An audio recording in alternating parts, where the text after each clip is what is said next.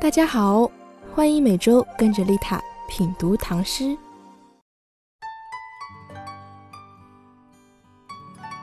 Hello，大家好，今天丽塔继续给大家分享唐诗故事。今天要给大家分享的是张继的《枫桥夜泊》。我们先来读一遍《枫桥夜泊》，唐·张继。月落乌啼霜满天，江枫渔火对愁眠。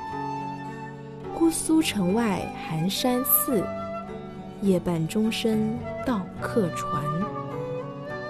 这首诗翻译成白话文解释就是：月亮已经落下，乌鸦啼叫，寒气满天。江边枫树跟船上渔火，难敌我独自傍愁而眠。姑苏城外那寒山古寺，半夜里敲响的钟声传到了我乘坐的客船。先来简单介绍一下诗人张继，字义孙。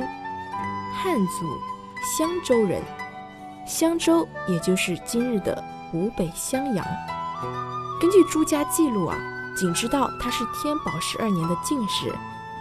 他的诗爽朗激越，不是雕琢，对后世颇有影响。只可惜流传下来的不到五十首。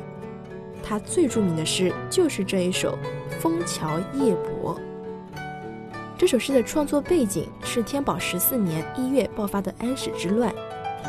因为当时江南政局比较安定啊，所以不少的文士纷纷都逃到了今天的江苏、浙江一带去避乱，其中也包括了张继。一个秋天的夜晚，诗人泊舟到苏州城外的枫桥，江南水乡秋夜优美的景色。吸引着这一位怀着旅愁的客子，写下了这一首意境清远的小诗。这首七绝以一个愁字同起，是一首情与景交织在一起的古诗。全诗除了对愁眠外，其余全是刻意的绘景。它不是直抒胸臆，而是通过描绘秋江月夜的美景。间接而自然地把诗人旅途寂寞的这种愁思寄托在了景物而抒发出来，大家也可以细细多品读几次哦。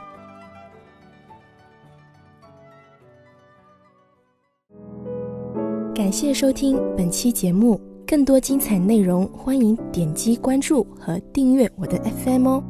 我是丽塔，下期不见不散。